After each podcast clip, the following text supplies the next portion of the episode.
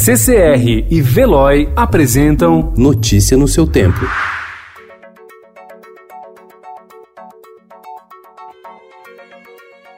Olá, seja bem-vindo. Hoje é segunda-feira, 20 de abril de 2020. Eu sou Gustavo Toledo, ao meu lado, Alessandra Romano. E estes são os principais destaques do jornal Estado de São Paulo. Não queremos negociar, diz Bolsonaro em ato pró-ditadura. Presidente atacou a velha política em meio a manifestantes que pediam o fechamento do Congresso e do STF. Alvo de ataques, Rodrigo Maia disse que a população precisa lutar contra o vírus do autoritarismo. Luiz Roberto Barroso, do STF, chamou o ato de assustador.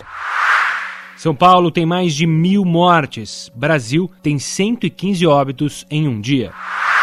Médicos relatam dramas do fronte de combate ao vírus.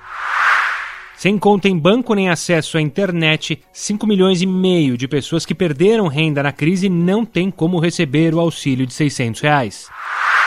Europa registra mais de 100 mil mortos.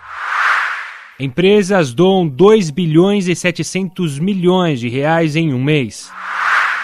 Yoga e meditação ajudam no equilíbrio das crianças durante a quarentena e estimulam pais a refletir sobre o momento.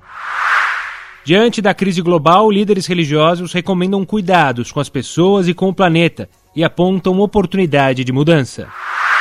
Gafes na web em tempos de Covid. Episódios hilários de autoridades a anônimos se espalham pela internet. Notícia no seu tempo. Oferecimento CCR e Veloy.